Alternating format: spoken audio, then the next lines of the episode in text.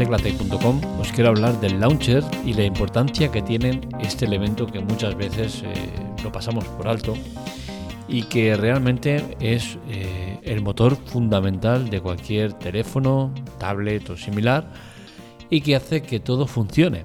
Y es que por el launcher pasa absolutamente todo. Y es que el launcher es aquello que vemos en la pantalla cada vez que la encendemos. Eso es el launcher, ¿no?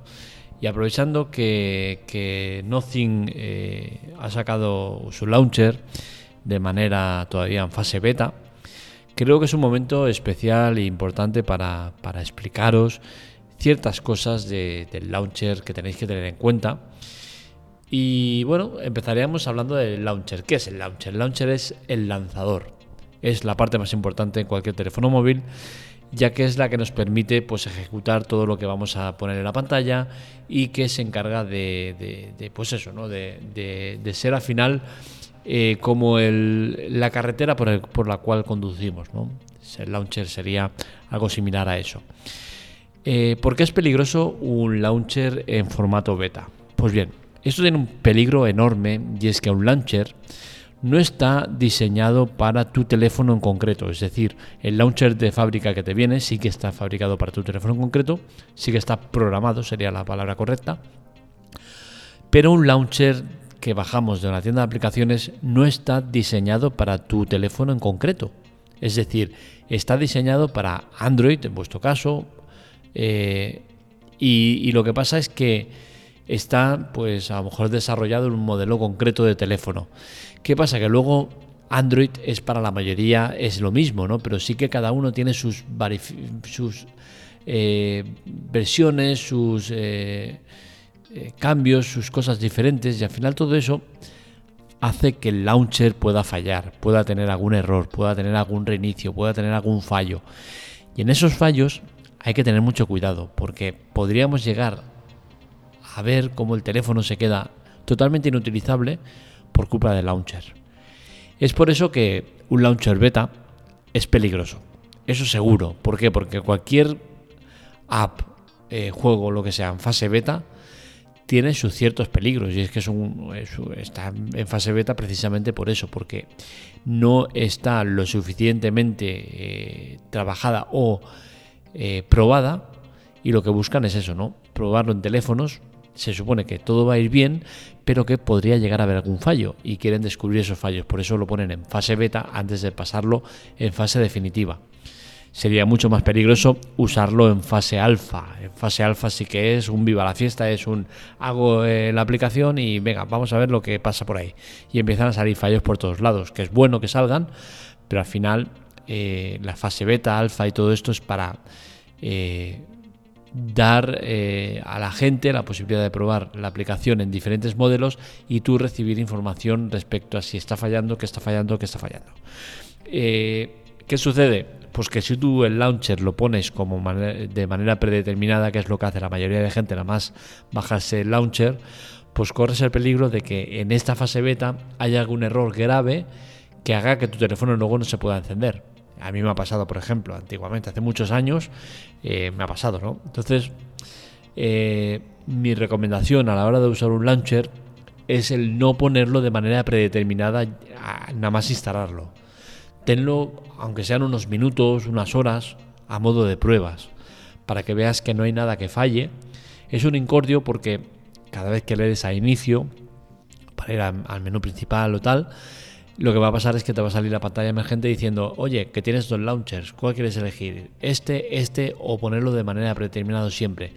¿Qué solemos hacer? Pues marcarlo y ponerlo predeterminado para que no nos moleste más esa pantalla y luego viene cuando pueden pasar estos problemas que os comento, ¿no? Entonces es importante hacerlo y es muy importante porque al final eh, el ser precavido te puede ahorrar eh, muchas horas de disgusto. Y es que a ver, al final si tú eres un poco hábil, pues en Android siempre podrás hacer eh, un, un Factory, entrar en, raíz y, hacer cosas en el caso que se quede muy bloqueado, pero, pero hay gente que no es capaz de o no sabe hacer todo eso y, puede poner un launcher que no esté bien y que el teléfono quede bloqueado y no puedan hacer nada más, ¿no? Entonces Mi recomendación ante un launcher beta especialmente es el de no dejarlo como predeterminado.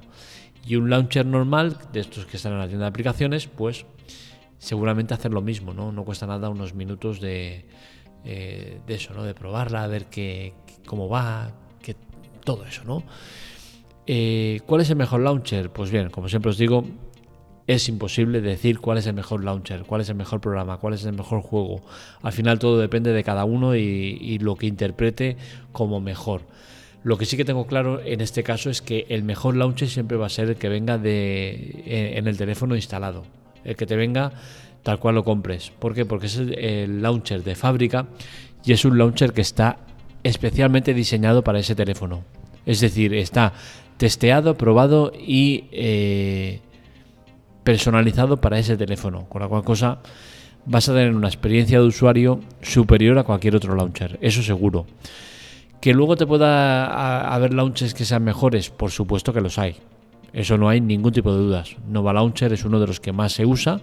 Es un launcher que lleva muchísimos años estando, que evoluciona y va metiendo mejoras cada 2x3 y que eh, seguramente va a ir bien en todos los teléfonos que hay. ¿Por qué? Porque eh, al final es, un, es una aplicación que está tan extendida, la tiene tantísima gente, pues que ha pasado por tantas manos y por tantos usuarios y tantos teléfonos que tienen datos más que suficientes para saber en caso de error o caso de mucho consumo, o caso de, eh, de lag, de lo que sea, lo tiene muy controlado porque ha estado probando muchos, muchos, muchos teléfonos, porque es una aplicación muy popular y eso le da ventaja frente a otras que quizás no han tenido tanto margen de, prueba entre los usuarios y no tienen tanta información los desarrolladores. Entonces, lo que sí que tengo claro es que el launcher de, fábrica, el que viene eh, preconfigurado, instalado, como quieras llamarlo, en tu teléfono, preconfigurado no, porque al final, sí, preconfigurado también se podría decir, porque no todos los launchers están bien configurados y tienes que acabar de,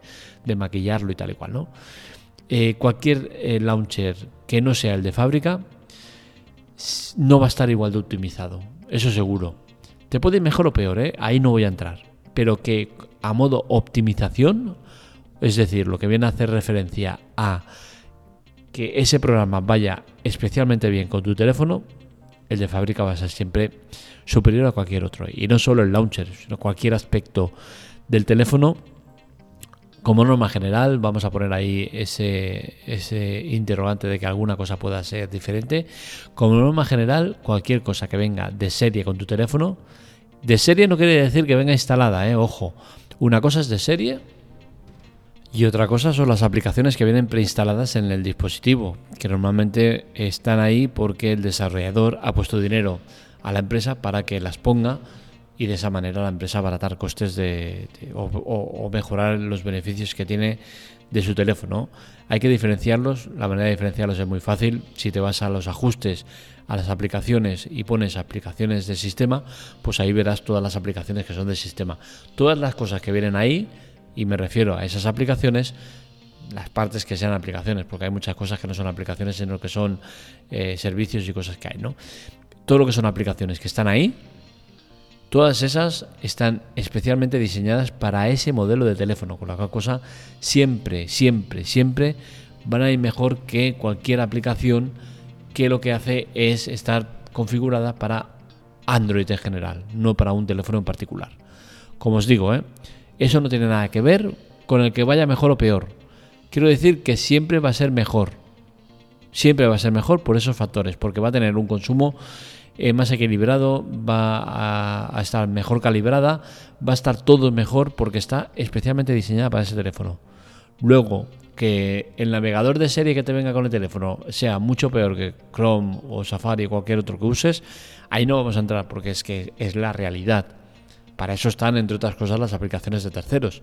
Si todo lo que viene de raíz del sistema fuera eh, lo mejor, pues no existirían aplicaciones de terceros, ¿no? Entonces es lógico que una cosa es lo que vaya mejor para tu teléfono y otra cosa es lo que vaya mejor para ti. Eso que quede claro, ¿vale? Entonces, pues lo dicho, yo creo que al final el tema del launcher, si tú estás contento con el launcher que tienes de, de serie, de raíz, el que te venga con el teléfono, yo creo que no vale la pena cambiar ¿Quieres un pijotera si te gusta mucho tener los iconos más pequeños, más grandes, más, más posicionados, más en una fila, más tal? y, tu launcher no te lo permite, porque es cierto que todos los launchers suelen venir bastante capados en cuanto a funcionalidades, pues está claro que yo lo que haría sería poner Nova Launcher. No hace falta la versión de pago, con la versión gratuita tenéis más que de sobras. Y, es una aplicación que está muy muy bien acabada, muy bien eh, trabajada, con un montón de ajustes, un montón de movidas que puedes hacer y sin lugar a dudas es la mejor para mí en cuanto a aplicaciones de terceros. Hasta aquí el podcast de hoy. Espero que os haya gustado. Este y otros artículos los encontráis en la teclatec.com. Os recuerdo que es importante el tema de colaborar. Para ello tenéis dos opciones, chollos y ayudas, en las notas del episodio. Ambos son eh, cosas relacionadas con Amazon, sin permanencia, sin que os cueste nada, sin que os cueste nada extra. Y, al final Amazon lo que hace es eh, ayudarnos económicamente por eh, promocionar sus servicios, servicios que son eh, de pago, pero que os ofrecemos totalmente gratuitos, con un periodo de, prueba determinado y sin ningún tipo de permanencia. Los puedes dar de baja cuando quieres, cuando quieras, y, es eso, ¿no? Son servicios que están bastante bien. Las compras de Amazon, pues ya sabéis, todo lo que compréis de Amazon que nos lo digáis, que lo uséis con nuestros links de referido o que antes habréis abierto alguno de nuestros enlaces referidos, pues lo que hace es que Amazon dice, oye, tú has llegado aquí gracias a la Teclatec, pues vamos a dar una ayudita. Esa ayuda sale del, de Amazon, no sale ni del vendedor ni del comprador, que lo tengáis claro. Lo dicho, hasta aquí el podcast de hoy, espero que os haya gustado. Este y otros artículos, ya sabéis, en lateclatec.com, para seguirnos redes sociales, Twitter, Telegram en arroba la teclatec y para seguirme a mí en arroba marmelia. Un saludo